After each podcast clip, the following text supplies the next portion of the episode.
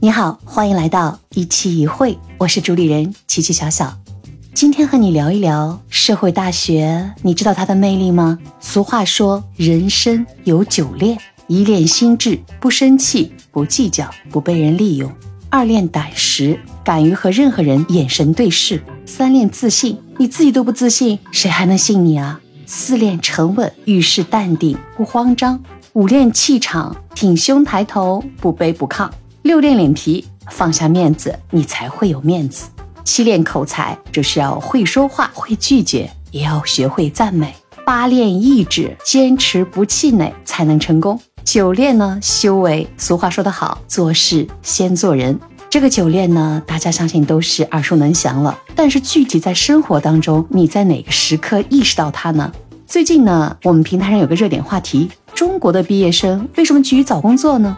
我以我身边的小故事向您来阐述一下我的观点。社会大学太有必要了。我自己的女儿是个零零后，曾经在节目中提到过她。她大学本科毕业，得到了很好的一个研究生的 offer，同时呢，也得到了很好的一个工作 offer。当时分析过来，因为她是商科类的，所以接触社会，被社会大学去磨练她，我们认为更加有必要。最近呢，从他的反馈里面听到几个小故事，比方说这个企业文化，大家都会说啊，这样一个大集团、大厂公司，企业文化是否匹配？说着容易，你只有亲身进去了，你才能体会到。虽然有一些 slogan，但是具体落到一些实处上，都是些小事儿。因为你不可能每天和大老板、大 boss、HR 总监去商谈，你碰到都是总监下面的具体分管工作的主管。哎，这就出现了，这个主管也是个个体，他的一些处理方式，得到了这些零零后从象牙塔中毕业后直接进入社会人的一些抗拒。为什么会这样？那这时候他只要跟我聊，我就会告诉他存在即合理。还有一个就是他们在这样的一批新入职的同事当中呢，只有他还有一个外籍的是应届毕业生，其他的都是研究生或者是在社会上捶打了几年的同事们。和他们相比，我一直鼓励着他，我说：“你看，你们回到了同一个起跑线，但是在日常接触当中，他就发现那些早入职社会的，给他带来的一些不同的感悟。这些小伙伴太优秀了。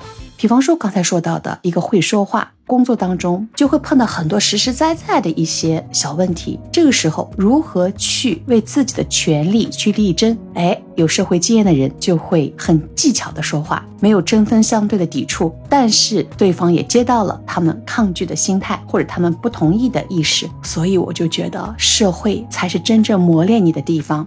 尤其是商科学生啊，曾经在节目中提到过，如果你是理工科的偏技术型的，那就算这些专业人士也需要和社会接触呀，因为你无论干什么工作，都是和人打交道。我们刚提到的人生九炼当中，最后一个就是做事先做人，做人你要打交道呀。如果你不进入社会，不急于上班，不急于工作，但，永远在学校里，几乎是同龄人去打交道的话，你得到的也是有一定的局限性的。社会上各种各样的人存在，不同的学历、不同的阅历、不同的地位，经过这样的千锤百炼，我相信你才有真正的资格做好人生基本功的训练，走好自己以后的道路。所以我的观点就是，必须和社会早早的接触，通过社会大学的一些磨合，通过社会这一个大熔炉对你的捶打，成为一个合格的人，有胆识、有担当、有阅历、有坚韧的性格。国外的一些间隔年 gap year，我认为在国内也会越来越多，因为这就是有思维的、有想法的孩子，他不断的去寻找自己的一些和社会的结合点。我觉得就中国的社会也会越来越有这样有思维的青年人产生，这样的有胆识的孩子越多，我们的社会才能越来越进步。好了，今天的分享就到这里，谢谢你的收听，欢迎订阅、关注、评论、留言哦，我们下期见哦。